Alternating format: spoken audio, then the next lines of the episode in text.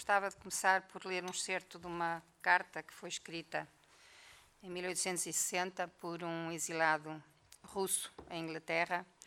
e que descreve uma situação em que um homem foi condenado à morte por suicídio, por crime de suicídio. Um homem tinha cortado a garganta eh, e foi enforcado, mas quando foi enforcado a, a ferida abriu e, portanto, ressuscitou, não morreu. Eh, tinha sido condenado à morte por enforcamento por crime de suicídio. O médico tinha prevenido as autoridades de que era impossível enforcá-lo, uma vez que a garganta uh, abriria e ele respiraria pela abertura. Não, não, ligaram ao que disse o médico e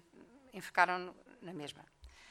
A ferida no, no pescoço abriu com o enforcamento e,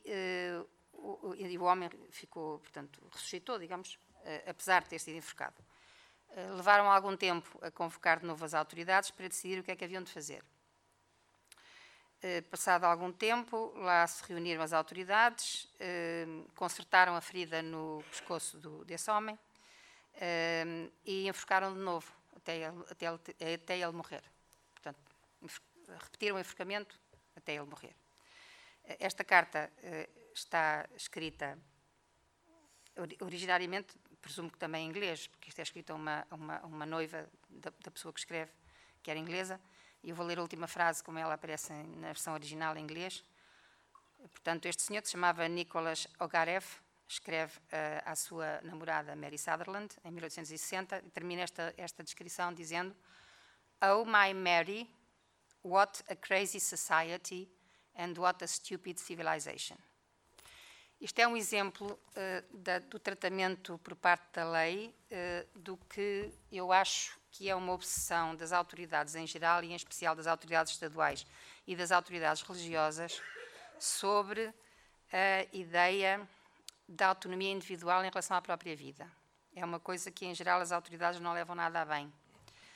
Mesmo as autoridades, por exemplo, dos Estados em que existe pena de morte, a primeira coisa que se faz quando um preso, é, quando um prisioneiro é, dá entrada, quando um condenado dá entrada na, na, cadeia, esteja condenado à prisão ou, ou condenado à morte, é normalmente tirar-lhe os objetos que podem eh, permitir-lhe suicidar-se. Portanto, eh, os Estados gostam de ter, os Estados e as autoridades religiosas, simplificando, gostam de ter esse controle sobre eh, quando, quando e como termina a nossa vida. Há alguns países, não é o caso de Portugal, Portugal não tem a tradição de incriminar o suicídio, hum, mas eh, vários Estados o fizeram, e não apenas o suicídio tentado, porque eh, se pensarem, por exemplo, nas regras, generalizando agora de uma maneira talvez um pouco eh, simplificando um pouco, todas as generalizações são simplificadoras, hum, há muitas, houve e há ainda muitas regras eh, de origem religiosa ou não religiosa, mas em, em, certos momentos da nossa própria história e em certos, em certos sítios na atualidade, as regras religiosas confundem-se com as regras eh, jurídicas ou vice-versa. A Constituição da República Islâmica do Irão começa por dizer que o Corão é a fonte primeira de, de todo o sistema, portanto, a distinção é, enfim, é problemática. Uh, mas uh, a Igreja Católica, por exemplo, recusou enterro cristão até há muito pouco tempo aos suicidas, eh, tanto quanto eu me recordo, oficialmente, a primeira vez que a Igreja Católica aceitou dar enterro eh, católico, com, com ritos católicos, com rito católico, eh, a pessoas que eram consideradas, uma pessoa e umas pessoas, depois houve mais do que um, que, que, eram consideradas como tendo suicidado, foi no caso dos grevistas da fome na Irlanda do Norte, Bobby Sands e os seus companheiros. Beccaria, quando escreve nos finais dos, quase nos finais do século XVIII, o célebre livro dos delitos e das penas, primorosamente traduzido pelo nosso querido amigo e colega, professor eh, eh, José Francisco Faria Costa, para momento publicitário, vai na quinta e sexta edição da, da, da belíssima da, da, Fundação Gulbenkian. Portanto, esse livro que foi um grande sucesso na Europa, prefaciado por Voltaire e por aí fora, foi editado em português finalmente em 1999, se não estou a erro pela primeira vez. E uma das coisas que Beccaria diz nesse, nesse livro, em que ele contesta o caráter eh, cruel, brutal eh, e primitivo dos sistemas penais em geral, e que o eram, aliás, em geral continuam a ser, eh, alguns um pouco menos hoje, ele dizia justamente que o suicídio era daquelas coisas que não valia a pena incriminar, porque, em princípio, por aquilo que levava as pessoas a matar-se e pelo próprio castigo do fim da vida, digamos assim, não, seria um perfeccionismo idiota. Ele não usa exatamente esta expressão, mas usa qualquer coisa parecida.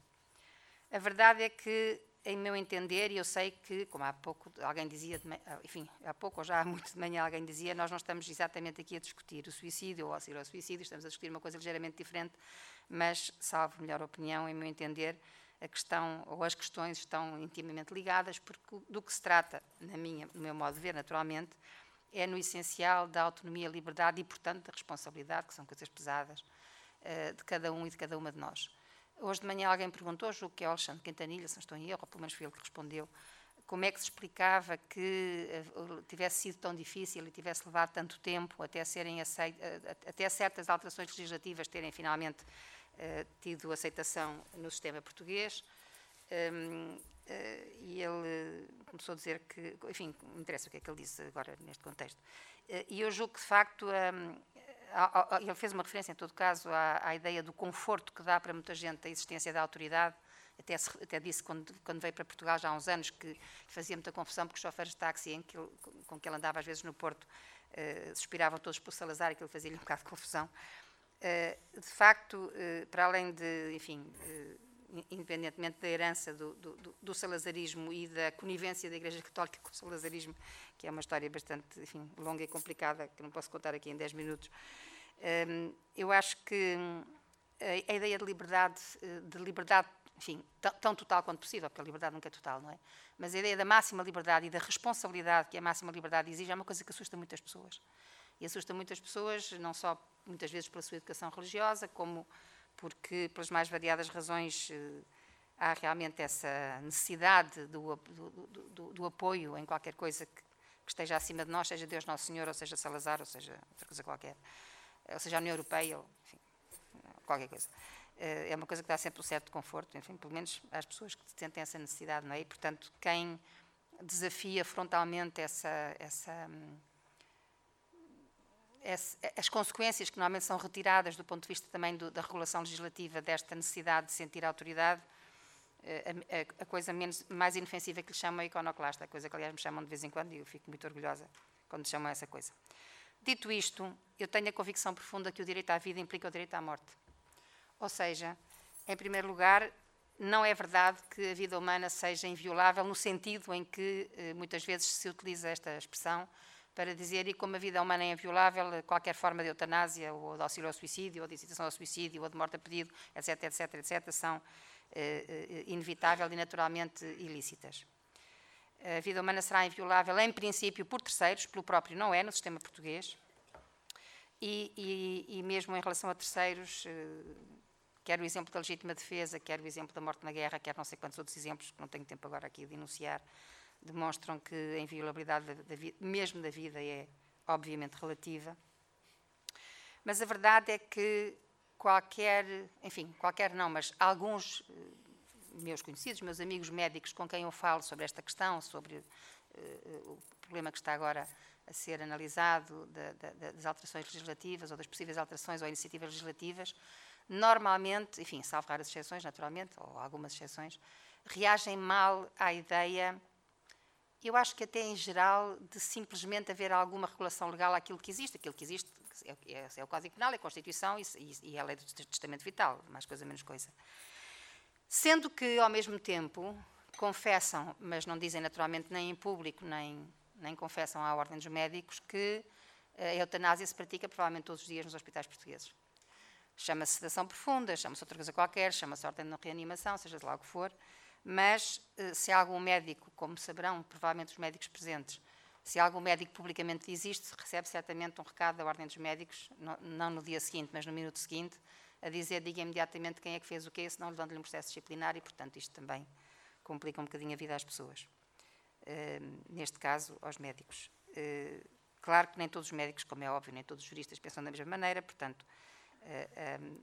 mas o que eu quero dizer com isto é que há, por um lado, penso eu, uma certa resistência à ideia de, perder, de largar das mãos um, um, forte poder que os médicos têm há muito tempo nas, nas suas mãos, sobretudo desde que a medicina passou a ser praticada por uma classe profissional identificada e endeusada como tal, que é historicamente recente, como saberão, eh, e por outro lado, esta espécie de receio de que qualquer coisa que acontece e toda a gente sabe, mas que não se fala, eh, passa a ser eh, formalmente regulada. Foi já aqui referido o Tribunal Europeu dos Direitos Humanos, verdade, na verdade, tanto quanto sei, a menos que, que haja alguma decisão muito recente que eu não tenha percebido, mas julgo que continua a ter, como aliás teve em relação a vários outros assuntos, a posição de entender que não há ainda um consenso entre os países membros do Conselho da Europa, os países europeus, sobre a questão da, da, da, eutanásia, simplificando, usando esta palavra que é mais simples e que etimologicamente eu julgo que é, continua a ser a palavra correta, um, mas uh, se nós, enfim, conhecendo enfim, relativamente bem a jurisprudência do Tribunal Europeu, deste Tribunal Europeu, ou seja, o Tribunal de Estrasburgo, Conselho da Europa, uh, em outras matérias, uh, o Tribunal tem tido uma evolução notável nos últimos anos em relação a vários assuntos delicados ou complicados ou ou com implicações morais eh, eh, particularmente difíceis de lidar. E, portanto, eu julgo que eh, é uma questão de tempo. O Tribunal tem reconhecido, muita, tem muitas vezes insistido, que é uma ideia, aliás, curiosa do ponto de vista jurídico, que a Convenção Europeia dos Direitos Humanos e Liberdades Fundamentais, de meados do século XX, é um, um, uma convenção viva que vai evoluindo e, portanto, o próprio Tribunal justifica que vai mudando as suas posições em relação a algumas questões eh, bastante polémicas e, é, e, penso que talvez isso também eh, eh, possa estar a começar a acontecer em relação à questão, simplificando mais uma vez, da eutanásia.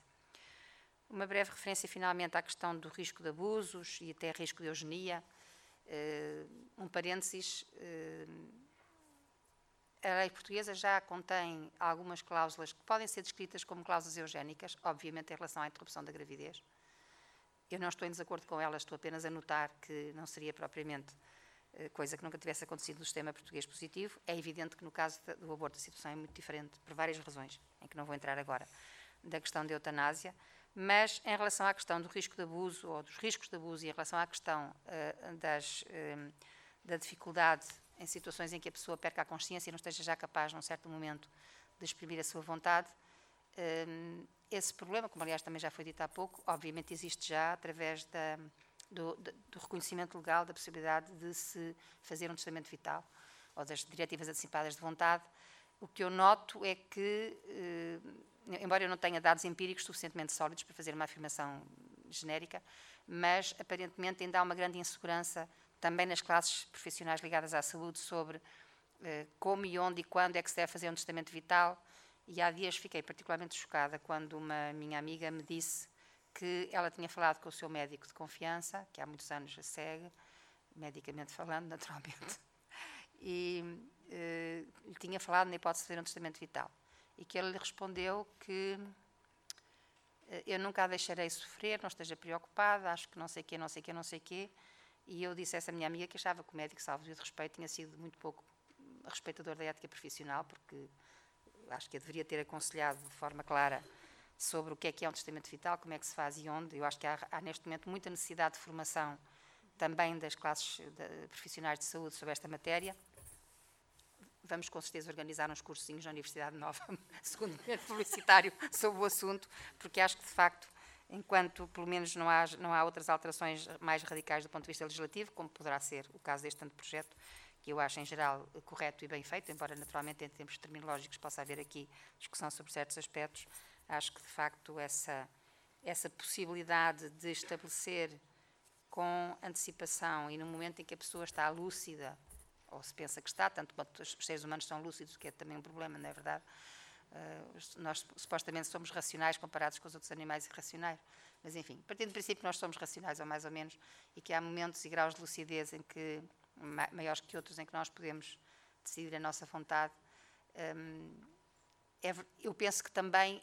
enfim, tanto quanto eu posso, mesmo, mesmo, este senhor, não é, que já foi citado várias vezes hoje, o eu, este Hans Kuhn, uh, que tem,